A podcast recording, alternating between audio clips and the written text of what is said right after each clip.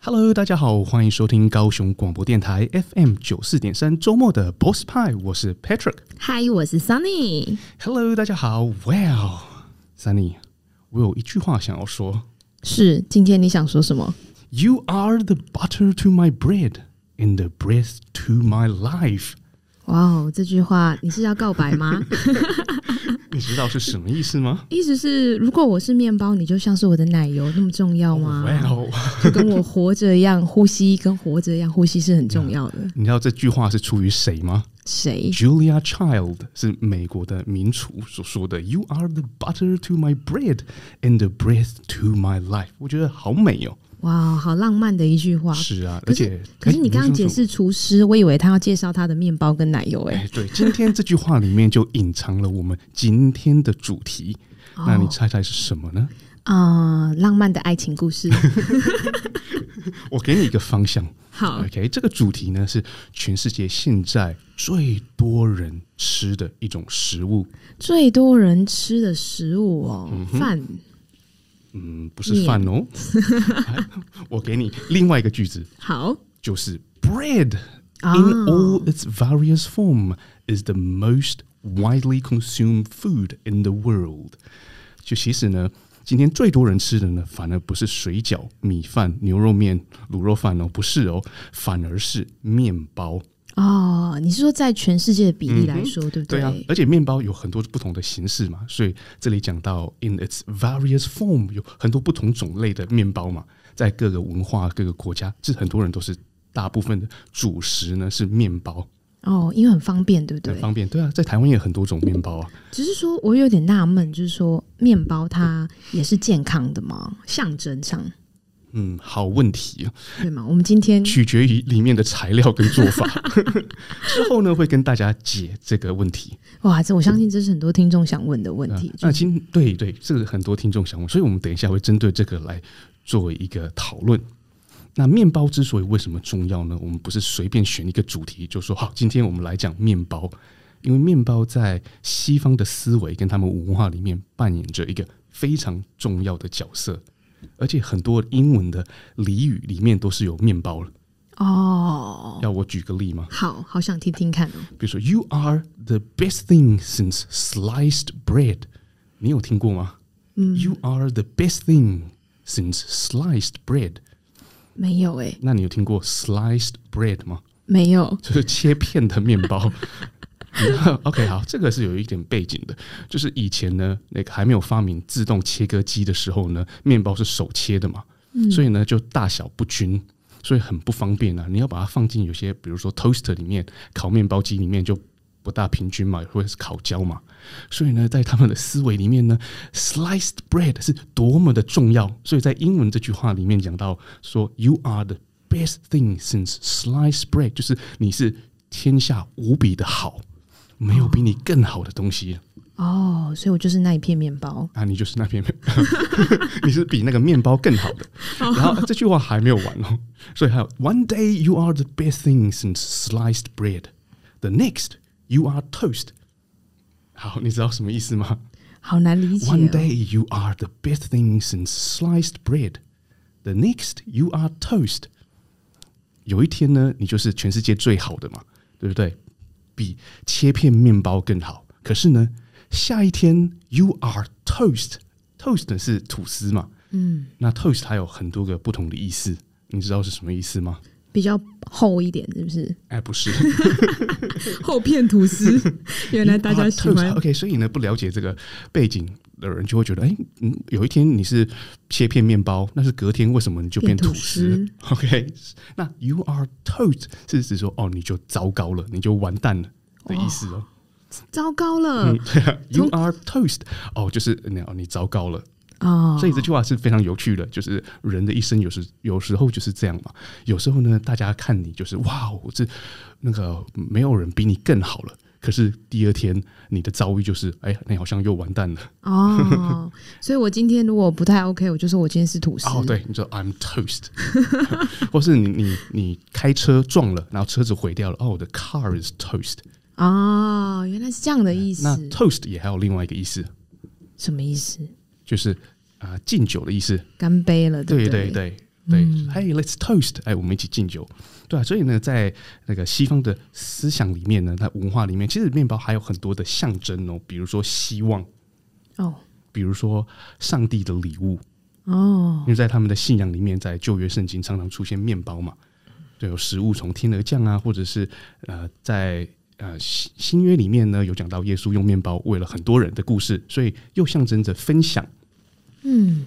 然后面包又象征着在近代又象征一样东西，哦，看看你能不能猜得出来。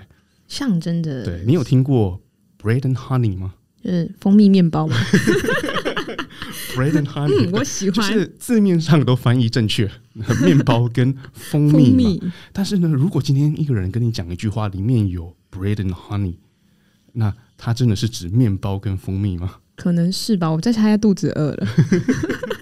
哦，那你就是不够了解了，因为呢，那个今天面包有象征的 living 的意思嘛，就是生活啊，那个每日所需嘛，嗯，对不对？所以有一句话，to earn one's living was to earn one's bread，就是你要赚取生活，就如同赚取面包一样嘛。所以呢，bread and honey 是在讲收入跟钱的意思。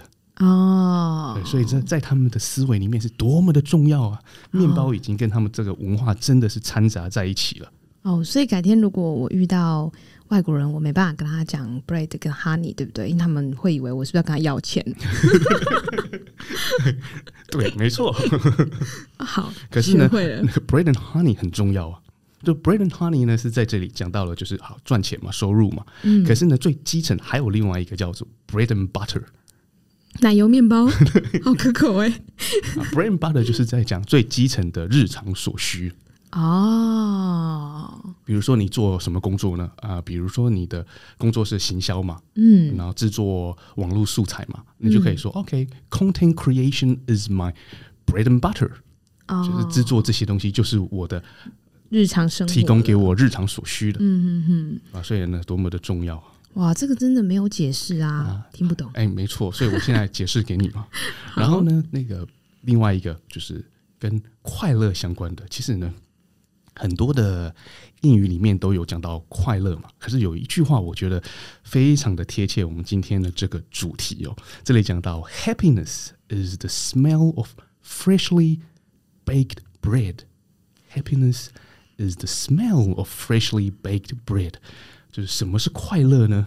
嗯，然后这里形容哇，就是天底下最快乐的事，就是刚出炉的面包的那个香气。好，为了快乐，我决定要去面包店打工。我觉得蛮适合的。好，那如果你要到面包店打工呢，你要了解哦，就是面包店里面呢有各式各样的面包嘛。你走进去一个面包店，就琳琅满目，对不对？嗯，你以为说每一样的做法都差不多，只是做成不同形状，加上巧克力或草莓？No，没有那么简单。其实有很多种不同的面包，有很健康的，比如说 multi-grain 或者是 whole grain，是杂粮面包啊，或者是全麦。哦，杂粮啦，全麦，就很多五谷杂类都在里面啊。对，或者或者是呃比较缺乏营养，比如说那个白面包 white。哦，白面包哦，可能就是比较加工了。然后有各种不同的面包，还有那个嘛法国奶油面包啊，brioche，还有那个什么粗黑麦面包，pumpernickel，哦，黑麦面包，rye bread，超多种的。你确定你要到面包店打工吗？要啊。还有 flat bread，corn bread，baguette，ciabatta，soda bread，各式各样不同的哦。比如说，你看，你今天讲到 soda bread 嘛，就苏打面包嘛。如果你用制作法国长棍面包的方式呢，来做 soda bread，会造成什么样的结果呢？就是混血版面包啊，就变成 苹苹果石头面包，一不一定也可以制造出硬嘛，对不对？所以不同种的面包。那今天我们知道，就是面包是多么的重要，在各个文化里面扮演着主食的角色，而且又象征着希望、快乐、分享。那就跟我们今天的主题，来我们节目的来宾有很大的关系喽。哇哦，真的非常期待！我们刚刚谈了那么多跟面包相关的部分，我们现在呢，让我们来今天来欢迎我们今天的来宾。我们现在欢迎到，哎，等等等，还没有那么快，真的假的？你还没完哦？你要先稍微介绍我们来宾，然后我们会先让听众朋友呢听一首歌曲，再邀请我们的来宾出场。哦，好，那我先来介绍一下我们的来宾好了。嗯，可是呢，我觉得好想要让他自己介绍。你好偷懒。好了，那我们今天的来宾呢，当然是跟面包相关的，而且是在面包界算是达人了。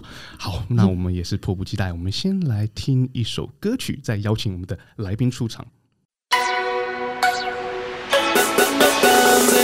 将热情传递每个角落里。拥抱健康活力，影响每一次晨曦。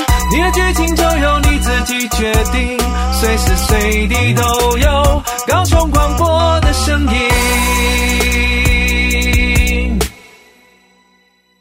好，我们现在听完歌曲回来之后呢，现在要让大家非常期待的时刻了。我们现在呢要来邀请到呢我们在高雄非常有知名度的面包品牌耶，你们猜猜是什么？你知道吗？面包品牌那就只有一个啊，我只能想到 Mr. Mark Bakery。答对了，我们今天邀请到呢，我们马可先生的营养师来到我们的现场哦，我们欢迎。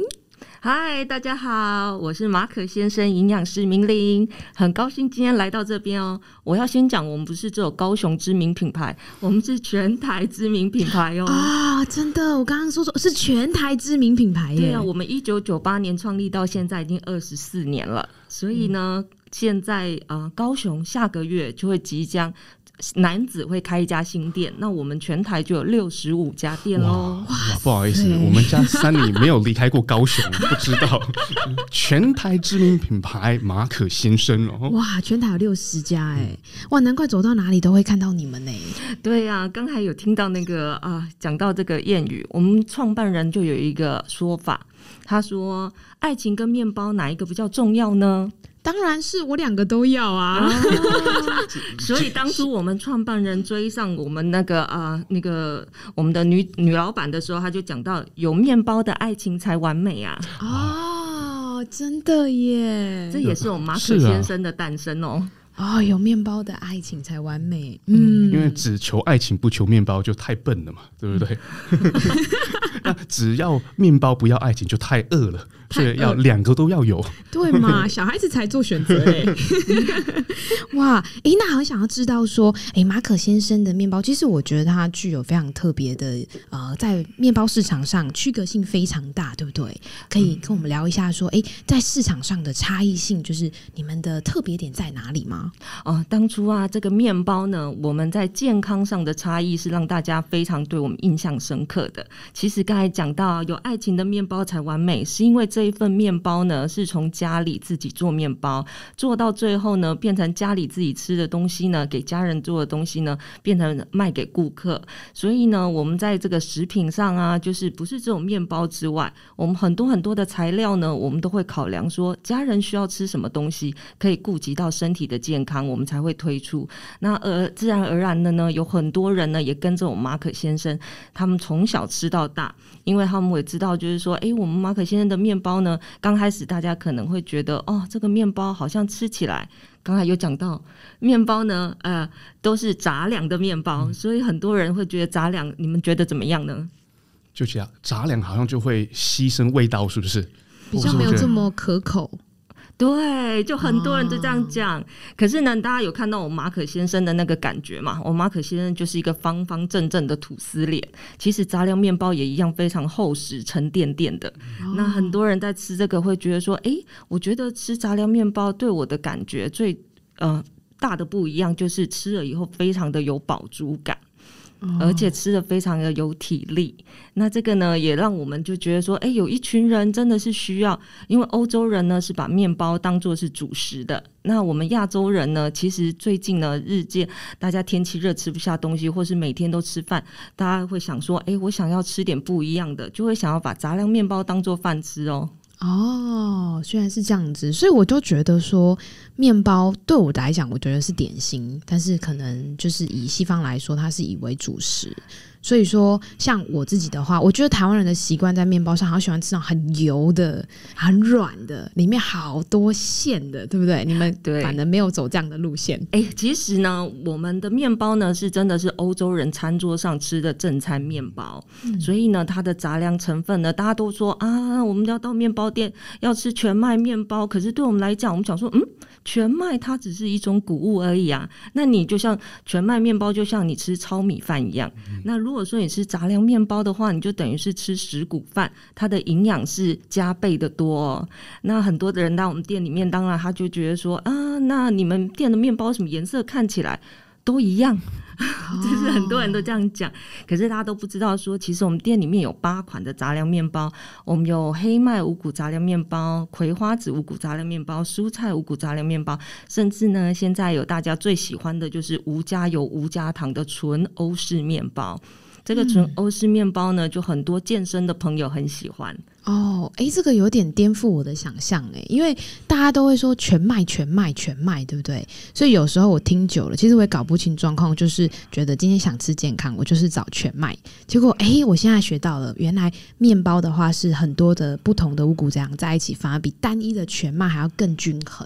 对，所以就像吃五谷饭一样。那当然呢，大家会说哦，好像吃这个杂粮面包就失去了口感。可是这几年来呢，其实我们也有很大的改变。我们大家都在想说啊，怎么样把面包做得好吃？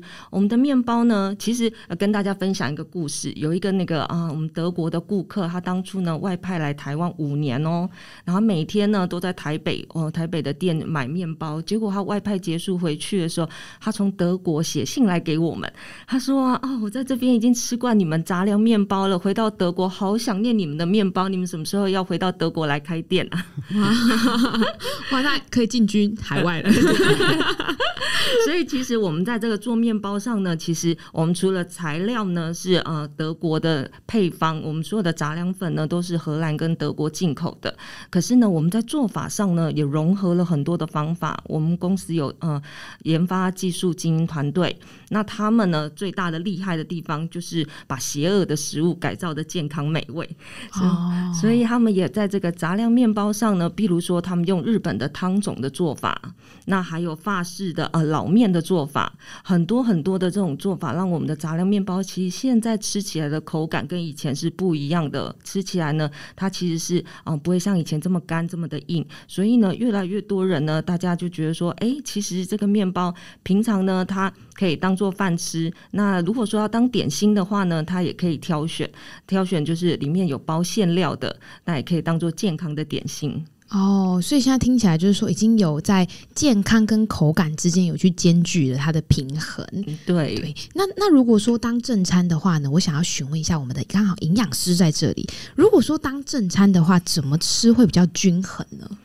啊，其实呢，杂粮面包我们也不能说人呢所有的营养除了碳水化合物之外，那你当然还要搭配一点蛋蛋白质，那还有一些蔬菜水果。可是呢，碳水化合物呢还是对我们人体的营养需求是最主要的，尤其是有在健身或是有在啊、那个跑马拉松的人，大家都知道，就是啊、碳水化合物最主要呢，它就是会化成葡萄糖。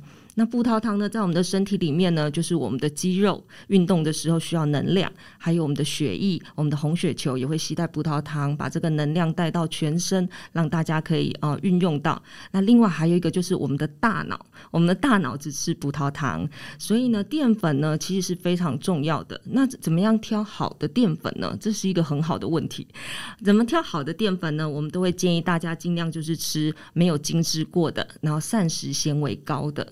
膳食纤维高的淀粉呢，基本上呢，它就是没有过度的加工，所以它的营养成分保留的很多。那除了呢膳食纤维之外，没有加工过的食物呢，其实它的呃矿物质啊、微生物啊，都会比较多的存在在这个食物里面。所以很多人就是想说，哎，我每次去运动的时候，我可能吃半条的吐司都抵不上吃两片的杂粮面包。哎，吃两片的杂粮包面包呢，它的体力就可以撑很久。这其实是跟营养度有关系哦，那有很多就是呃，现在就是有一些减重啊，比如说一六八啦，还是一个呃低糖饮食啊，这些人，这些人呢，其实他们因为在饮食上呢有了一些呃规范跟选择，所以呢，他们对吃的食物的质量就要非常的重视。所以我也很感谢，就是说，哎，大家都说啊，那这些人是不是就不要不要碰淀粉啦？可是呢，他们反而呢是把最珍贵一天最珍贵的淀粉全部都留给好的淀粉，就是杂粮面包。因为营养度够，所以其实你吃的量不用多，你就可以得到营养，然后又有体力，反而你的热量整体摄取下来是会比较低的。哦，有颠覆我对于健康营养的想象诶，因为大家都会觉得说，诶，是不是少吃淀粉，少吃淀粉是比较好的？结果好像是因为我觉得听起来是要均衡，然后淀粉你要摄取到好的淀粉，对不对？嗯，对，营养搭配。哦哦，那所以说这是平常就是在饮食上。那如果说假设呢，啊、我今天下班了，在啊、晚餐之前想要来一点小点心的话，我会建议我们怎么吃比较好？其实我们的面包呢，它呢都是低油，然后再加啊、就是减油减糖的制作。所以在这个方面呢，我们在那个呃点心上的搭配呢，我们都会希望就是啊、除了淀粉吃到了，那另外一个就希望你能吃到一点蛋白质。所以点心方面呢，如果说你是运动前的话，我们就建议，哎，你是不是就控制在热量三百卡到两两百五十卡到三百卡左右？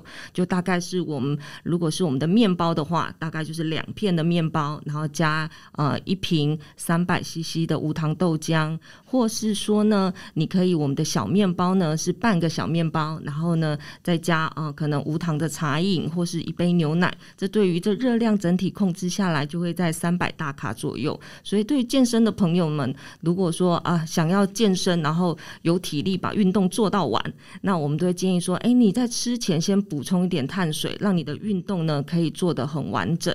那运动完以后呢，你再补充一点呃少量的碳水化合物，可是再加上多一点的蛋白质，就可以帮忙增肌。这现代人不是都很想要增肌吗？肌，对，听到增肌这两个字，我都觉得嗯，有在健身的人马上耳朵都会马上一亮哦。可是，其实增肌最大的好处就是，你以后呢，啊，消耗热量的机会就会变多，然后你就可以有机会可以吃更多的食物。所以，我们今年也一直在想说，啊，怎么样教大家动吃动吃。就是运动又吃，然后吃完又运动，这样子呢，让身体呢有能量代谢，就变成是一个正的循环。我觉得现代人呢，其实啊，大家在办公室坐久了，然后运动的机会变少。那有些人太忙，然后吃的东西质量又不够好，所以就会觉得啊，生病的人就会越来越多，这也是让人家蛮担心的事情。哦，对，就是运动，像我们自己有在运动，就会觉得说在饮食上也会特别的去注重。所以我今天听完之后，我发现我以后多了一个选择嘞，对呀、啊，而且我们马可先生里面呢，其实有一个很特别的地方，就是我们有一个营养超市。嗯，因为呢，我们在告诉大家，我们一直都在宣传，就是说，哎，我们刚才店店内呢有跟大家分享，说我们有一些教大家要怎么样健康饮食搭配，比如说你是呃。呃，那个银发族啦，还是说你是呃孕妇啦，还是说你是呃婴幼儿小朋友啊？到底要怎么样吃？那我们当然也不能说哦，吃东西都只吃面包，你可能也会觉得啊、吃面包很腻啊，所以营养也会不够。所以在营养超市里面，我们就有很多的，比如说我们营养超市里面有卖鸡蛋。有卖有机豆浆，然后有卖好的那个坚果抹酱，这些呢变成一个完整的饮食搭配，其实基本上就是地中海饮食啊。大家有听过地中海饮食哦？地中海饮食可以跟我们说明一下吗？啊，地中海饮食呢，其实主要就是来自于地中海呃海岸边，就是呃西班牙、意大利这个地带。然后那个地带呢，大家做了一个那个工位的营养调查，里面呢发觉他们的心脏病的发生率很低。那大家就想说，哎，为什么这一个地带的人他们的那个呃心血管的疾病会比较低？大家就想说，到底他们都吃些什么？就发觉说，哦，原来呢他们在吃的时候呢，他他们的就像一个金字塔一样，他们下面呢吃的很多就是呃谷物杂粮类的东西。那另外呢，他们还是用主要用橄榄油下去烹调食物。那他们觉得说，诶，这边的人虽然他也是吃很多，然后呢，他吃的饮食方面呢，其实也很丰富。他们也是也会吃肉啊，然后会吃去死啊，会喝杯红酒啦。可是呢，这个饮食对于我们的心血管呢，其实是有帮助的。哦，健康真的很重要，均衡啦。对对，所以说我刚刚有听到比较重点哦，我马上有点反应，就说，哎，我好想要知道一下，也顺便帮我们听众朋友问一下说，说假设呢，我们今天呢是银发族，我们的爷爷奶奶呢，他们想要去吃东西啦，怎么样吃健康这个部分有什么样子的建议，或者是说，哎，建议我们平常的饮食什么样子的比例，然后怎么样会更健康？哦，银发族的人呢，啊，其实我们要讲一下，我们公司的那个好多的顾客群，我们的年龄层是比较增长、比较大的。就例如说，我们年龄层大概四十五岁到七十五岁哦。很高哦，这大概占了我们哦，大概有七成左右。嗯、所以其实在这个年龄层的人呢，大家都很注重营养，是因为现在人呢，其实他活的寿命是比以前长很多。那可是呢，我们看到这个消息，一则喜，一则忧。喜就是说，哇，现在人真的活比较久。可是忧就是说，大家卧床在床上的时候，没办法啊享乐出去玩，竟然卧床在大概有十年的时间呢。哦，听起来好可怕哦。嗯所以，为了预防这件事情呢，我们就会告诉啊，这个不叫长辈的人们呢，要怎么样照顾自己的身体健康。比如说啊，长辈呢，他们其实平常呢吃的东西。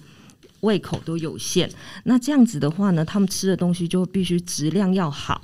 那对于蛋白质啊，还有钙质上的摄取呢，都要加强。因为大家都知道，现在啊、长辈其实他们的体力差，所以就少活动。少活动呢，肌肉方面就会比较萎缩。那当然，他的蛋白质摄取不够呢，也会造成这样的影响。我们就会告诉他，就是说，诶、在蛋白质摄取上，还有这个要多吃有营养的主食方面。那很多人就说啊，长辈担心的事情就是牙口不好，牙口不好呢，大家就说哦，杂粮面包可能刚开始大家觉得杂粮面包长辈们可以吗？他的牙口不好，可是要跟大家讲，其实现在杂粮面包呢，我们呃其实吃的那个口感，刚才有跟大家分享，就是说其实它是柔软的，但是有一个更棒的吃法，就是说我们会鼓励他蒸面包吃。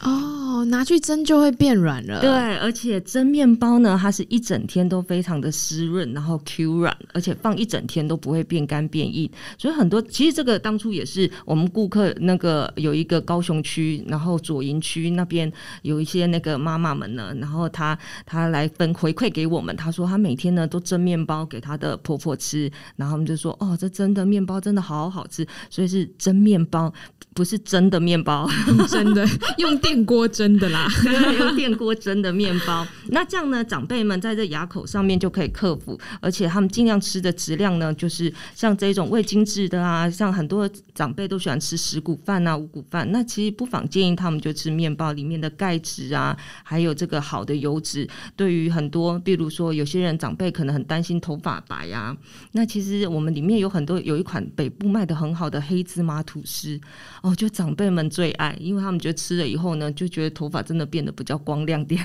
哦，长知识了耶！因为刚刚讲到的啊、呃，均衡在面包上可能这样吃就可以均衡，然后另外就是说，哎，可以用电锅蒸诶，还没想到，因为我既定印象就面包都用烤箱烤，越烤越硬。哎，不会，其实面包就是如果用烤箱烤的话，要控制那个时间，而且烤箱有一个很大的诀窍，就是说你嗯、呃，面包放进去的时候不能才开始开烤箱的开关，而是说你的烤箱要先预热。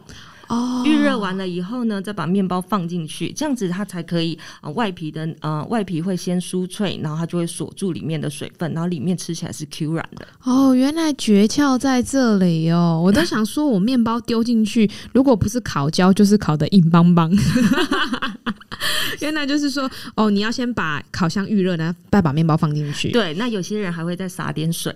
就喷点水，那这样面包里面的水分就会更多哦。所以说，如果假设长辈要吃之后，假设嗯爷爷奶奶想吃啦，就用电锅蒸，然后自己想吃就先预热再放进去。对，我们家就是这样，长辈的话都是用蒸的。那可是我们家还有很小的，比如幼稚园的小朋友，他们也喜欢用蒸的。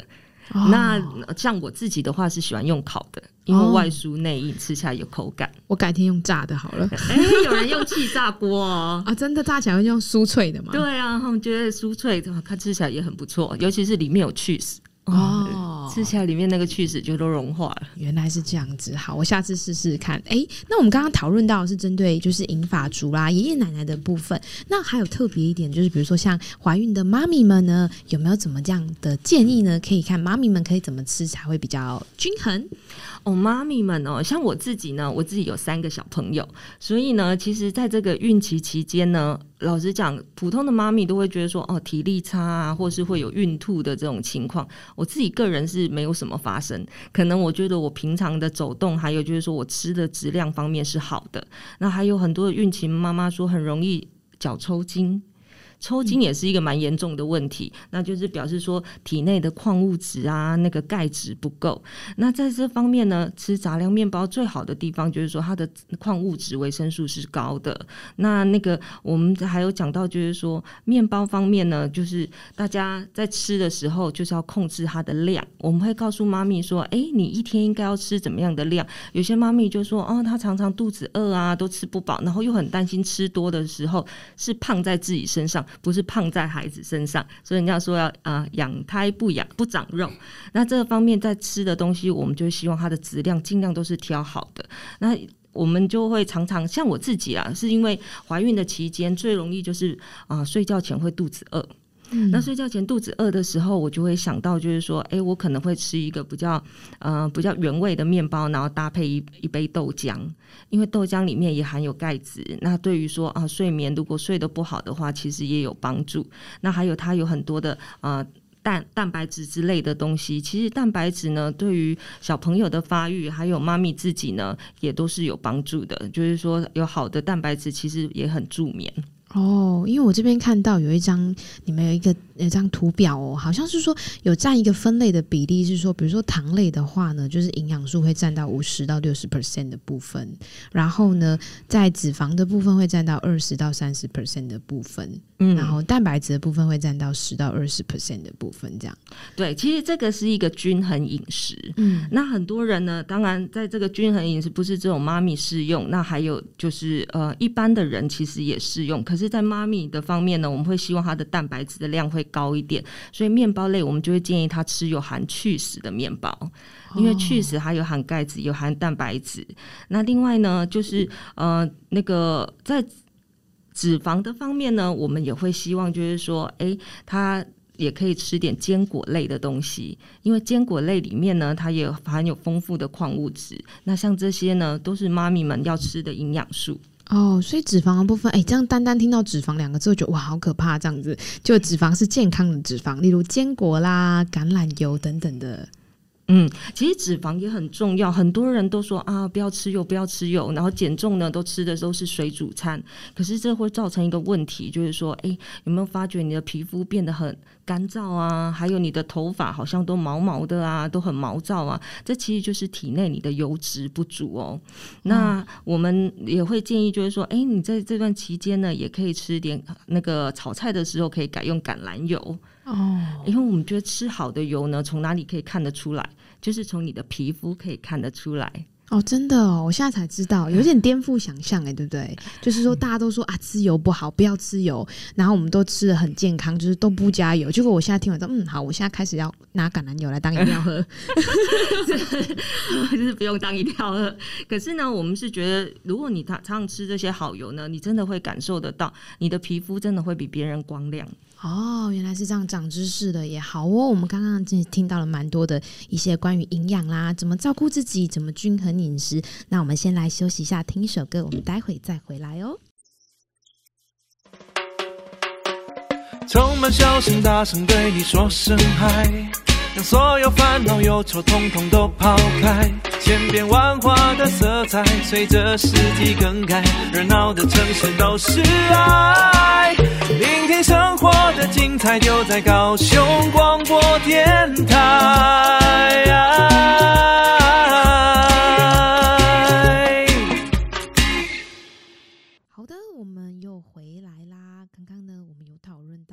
关于银法族的健康饮食，以及呢孕妈咪的健康饮食，那接下来我们要来探讨的，应该是很多家长们很想知道的问题哦。我们现在可以来欢迎我们的营养师来跟我们分享，看关于小朋友的饮食怎么吃才会健康又均衡呢？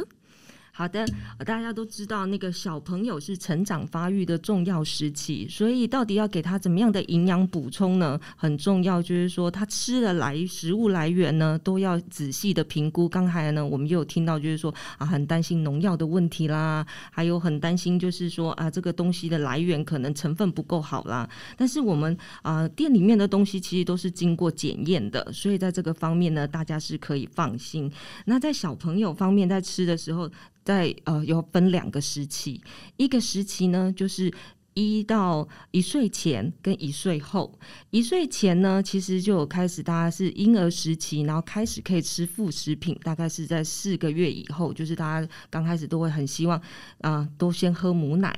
或是说喝配方奶，可是喝到这一个过程的时候，可能大家那个小朋友发育需要更多的营养，那时候就会开始有副食品的加入。那副食品的加入呢，就很多人就可能有米精啊，还是有麦麸啦这些东西，然后也可以训练他的咀嚼。那这个东西呢，我们店里面其实大家知道，我们店里面有很多的那个啊杂粮。那我们有一个原料呢，叫做蔬菜五谷杂粮。蔬菜五谷杂粮里面呢，我们有一个蔬菜粉。那这个蔬菜粉是来自南投的有机蔬菜园的，那我们会特别把这个蔬菜粉拿起来呢，可以让大家就是在啊做小朋友的副食品的时候可以啊可以吃。那我们把它加到面包里面去的时候呢，就变成是这个蔬菜杂粮更多的营养成分在里面。所以有所有的东西呢，我们其实都很细心的为大家找寻这个好的食物来源。那这个一到呃刚才讲到就是说一岁前跟一岁后。一岁后的小朋友呢，其实他能吃的东西很多咯，可是呢，他还是会有一些要注意的地方，就比如说这些小朋友呢，他可能在吃的东西要尽量原味为主。清淡烹调，原味为主。因为呢，在啊两岁以下的小朋友，其实他的肾脏发育是还没有很完全，所以对于这个盐呢，它的那个代谢是啊是能力有限的。所以大家在吃的时候，我们都会希望挑店里面的原味面包。我们店里面有各式各样的原味面包，甚至呢，刚开始会鼓励小朋友就吃我们的杂粮馒头。杂粮馒头呢，因为它是用蒸的，那它里面的材料呢，也是就是用燕麦杂粮，是属于纤维比较细的杂粮。小朋友在吞咽方面呢，也比较容易。甚至我们还会教那个妈妈们呢，把我们的面包变切成面包条，然后呢，如果是杂粮馒馒头的话，就切成方块，让小朋友用小手指去训练他们去拿面包，一边玩一边吃，然后让他们小时小手指有运动，刚好也训练了小朋友的小肌肉发展。对，就是一颗一颗拿。一颗一颗拿，然后小朋友也觉得有趣。对，因为小朋友为了吃呢，都会。非常认真的练习，听起来我也想这样子吃了呢。对啊，那另外还有就是啊，小朋友也要避免一些地雷食物，就是说啊，一岁以下的小朋友最好不要呃喂吃到蜂蜜，因为蜂蜜里面就担心有肉毒杆菌孢子，这个呢吃吃了对身体是啊、呃、有产生危险性的。那还有呢，就是不要喝这个浓缩的果汁，我们尽量就是把它打成就是水果泥，或是说切成小块的水果碎，让它。小朋友可以吸食这个汁，然后也可以吃到膳食纤维。浓缩果汁就完全就不建议，尤其是浓缩果汁，它在保存方面需要经过热杀。热杀呢，其实它已经把大部分的呃维生素啊，还有就是维生素 C 这些呢，其实多酚啊这些都已经啊、都灭除掉了，因为它为了杀菌嘛，那就很可惜，该吃到的营养没吃到，只剩下糖分最多了。哦，原来是这样子。那下次我都不点果汁，来啤酒来两杯吧。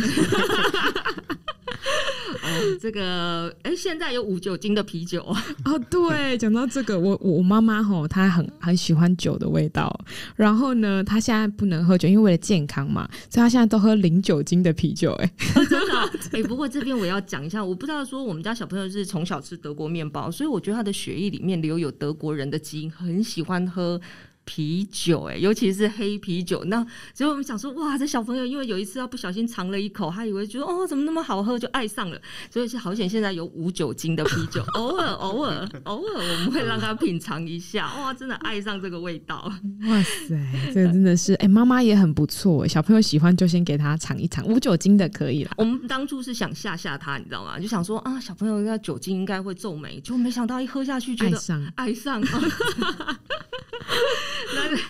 另外还有就是说，小朋友尽量要啊、呃、避免吃有咖啡因的东西，像那个巧克力啊、茶啦这些东西，因为这些呢对于小朋友的那个啊脑神经发育会比较有刺激性，我们都会希望他们啊就如果要吃的话，那个量呢也要少一点。我知道小现在很多人都很喜欢吃，妈妈会给小朋友吃巧克力。对，但是这个巧克力呢，其实也大有学问。就是说，现在政府规定，就是说你的可可脂含量要多少以上，你才可以称巧克力。所以我就发觉，哦，原来以前我们买给小朋友吃的巧克力都不是巧克力耶，原来它是用氢化过的植物油，然后再加上巧克力的香料，就变成是巧克力。哦。这种巧克力有一个很大的特征，就是说它放在很热很热的地方，它都不会融化。哦，大家有没有觉得说，哎、欸，奇怪，这种巧克力应该照理说可可脂，天然的油脂，在那个呃热天热的天气里面，应该它的包装袋里面就会黏黏糊糊的。嗯、但是觉得，哎、欸，为什么它怎么放在桌上，然后太阳晒，它也不太会融化？原来那个都不是真的巧克力，就是说它的可可脂的含量非常非常的少，甚至有些根本就是没有巧克力的含量，都是一些香料香精而已。哦，讲到巧克力这个部分啊，其实我们有一个客户啊，他们也是在做种植巧克力的哦，真的、啊、对。然后这种从中呢，非常我真的知道的时候，发现哎，非常有学问哦。他说哦，他们那个。种植的巧克力豆里面弄出来之后，之后就是弄成做可可脂嘛，做巧克力出来。那他说，其实呢，大部分的人会把巧克力分出来的东西，把可可脂另外再拉出来卖给化妆品公司，哦、然后剩下来的巧克力他才对他才去做巧吃的巧克力。但是他说，其实巧克力真的最好的是在那个可可脂的部分，但是因为可可脂的部分，它的那个。利用的价值太高了，所以其实不太会有巧克力商是把它一起做成巧克力卖给就是消费者。所以通常我们吃到巧克力可能都是已经没有可可脂的，因为它已经卖给化妆品公司。那剩下来巧克力的部分啊，才是啊、哦，就是我们平常吃的巧克力。嗯，可是这样好可惜哦，因为它的可可多酚就没有了。对，因为大家都知道可可多酚对于抗氧化是有很高的效益的。所以其实，在他讲起来，我才发现，哎、欸，其实巧克力是健康的耶。是对身体很好的。哎、今年度呢，其实全球的那个健康饮食里面呢，除了素食是现在大家就是哎、越来越多人认同之外，就是。甜点类，大家对于巧克力的认同性也很高，因为大家会觉得说，它除了就是说有疗愈的功能之外呢，对于身体上的啊、呃、一些呃生理上面有帮助。比如说啊、呃，女生每个月这个来临啊，大家会想说，哎、嗯，吃点巧克力可以帮忙舒缓、呃。我们公司呢，其实对于这个就是说，我们都尽量就是用比利时原装的，就是含有可可脂，真的可可脂的巧克力。那当然它的成本。就贵非常的 多，多，对，就高很多。可是我们就做过改良脏脏包，哎、欸，我不晓得你们有没有听过这个产品脏脏包、嗯？之前是来自于韩国，然后它那个脏脏包就是说它里面就是有很浓郁的巧克力，然后外面就裹了巧克力粉。你吃了以后，你的嘴巴会整个都沾满了巧克力，就感觉就是脏脏的。对，没错，叫脏脏包。那我们呢，就是会把这个东西，当初这个东西我们想说啊，也是要想让大家很多小朋友都好喜欢，所以我们就去找真的好的巧克力，然后。那个可可脂呢？我那个可可粉，我们就找是那种无糖的黑可可粉，嗯，就是真的是很纯粹可可脂下去干燥的，它的糖度就会比较低一点，但是它的营养素是有的哦。哇、wow，所以我还有一个疑惑，就是我们家其实呢有一个亲戚的小朋友，然后呢有一天呢带他出去百货公司，因为他真的好爱吃巧克力哦。可是因为妈妈可能有意识到说巧克力对小朋友健康不好，所以他就都跟他的小孩说不行，五岁以后才可以吃巧克力。所以这个妹妹呢，她就常常跟我说：“姐姐，我我不可以吃巧克力，我不可以吃巧克力。”然后呢，但是回头那你要买什么？她选了一个白巧克力的面包。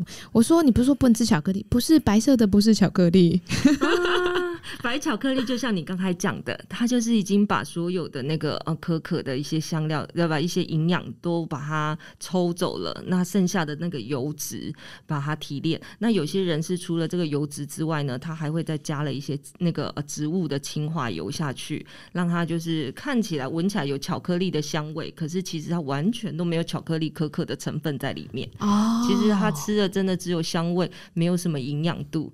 要要是这样的话，那我宁愿他吃真的巧克力，然后颜色是比较深色的，就正常的巧克力哦。所以这样听起来，黑巧克力、白巧克力，还有草莓巧克力，还有抹茶巧克力，听起来好像是原味的巧克力才是最正常的，对不对？哎，抹茶巧克力，如果它真的是用好的抹茶粉，我觉得也是好的。那那当然，很多人也是会有草莓巧克力啊，有些人是用呃那个干燥的草莓粒。那当然，草莓大家知道干燥以后，其实它是有香气，但是没有说你一开开了包装以后，那个香气还是传遍整个屋子。如果是这样的话，它一定是还是有加草莓的香精进去。哦，所以听起来是啊，就是吃黑巧克力就对了，对，原味的巧克力，最好是就是吃大概呃五十五 percent 以上六十 percent 的巧克力。但是小朋友呢，也是建议就是说小朋友不要吃太多的巧克力，尤其是他有讲说一天呢最好不要超过二十五那个毫克，一公斤不要超过二十五毫克。大家知道就是一杯咖啡，美式咖啡大概是四百毫克左右，这么多。对，如果一天喝两杯，大人会超标吗？呃，喝两杯刚好。对不起，我刚才又说错，应该是两百多毫克，所以两杯大概是四百多毫克。哦，嗯、所以一天喝两杯是可以的，两杯是可以的。嗯、还好我一天只喝两杯。哎、欸，那我我比较想问的就是说，好，那这些东西如果说假假设说，哎、欸，巧克力都不能吃啊，这些都是针对小朋友的部分嘛？那像有一些大人啊，或者说有些小朋友，他们在吃面包的时候，就是比如说会有胀气的问题啊，我不知道大家会不会，你们会不会有这样子的？哦，对，其实很多不要说小朋友，就是很多年纪大的人，他们的肠胃功能比较弱，他们也会说啊，我不敢吃面包，因为我只要一吃面包就胃肚肚，就是胃胀胀的，哦，觉得吃不下东西，好像觉得好难消化。其实这跟你吃下去面包是用什么做的很重要。那大部分就是说，哎，面包里面有乳化剂啦、改良剂啊、蓬松剂啊这类的东西。其实这类的东西呢，虽然它让面包变得柔软，然后不硬，可是呢，其实它里面添加的这些化学物质呢，我们自己身体里面的肠胃酵素并没有办法去消化它，它所以它就会造成你觉得消化不良的感觉。那如果说你哎，你的面包呢，你是用好的，比如说像啊，你用橄榄油下去做，或是天然牛奶提炼的奶油下去做，那这些面包其实吃下去对我们的肠胃是不会有这种不舒服的感觉。所以这老实讲，也是我们人体保护我们自己的一个机制。可是，如果用这种以身试法是比较痛苦一点啊。哦，所以说这是大家对面包的迷失哈，就觉得说啊，吃面包一定胀气不舒舒服。其实还是最原始，还是回到它里面的原料，是因为一些可能化学或添加造成我们身体的不舒服。对，另外还有就是说，面包其实大家看起来说啊，好像吐司看起来不油嘛，可是其实吐司里面呢，大概有十 percent 的油脂喽。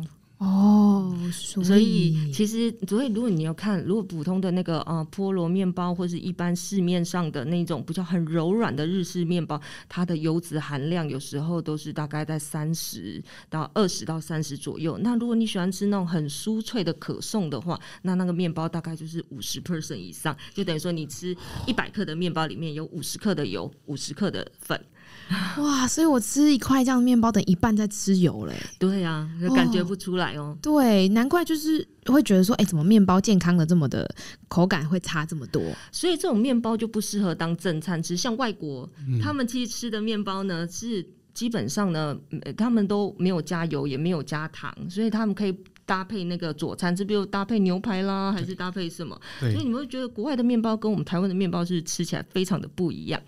呃，就台湾很多人对面包的这个基底印象是停留在很多加工，然后甚至是用精致面粉。那这些其实，在国外反而很少哦。我住国外的时候呢，都还有特别是台湾人开的面包房，那里面就是卖这种很加工很多这种啊精致面粉啊，柔软啊，对，油量高，对对对对。但是在外国人自己的面包店，比如说 Deli，是完全没有卖这些东西的。所以比较多是 whole grain 啊，全麦啊，五谷的。嗯，所以就是对我们在那边生活的人来讲，我们其实每一餐吃面包是很正常的。我会觉得说，哇，这只是点心，然后面包有时候就是沾一点橄榄油，然后配沙拉。然后那个时候，因为我们也呃，我跟我的朋友都很比较算健康意识比较高，我们是连那个 ham 啊、呃、火腿啊、培根几乎都不吃的。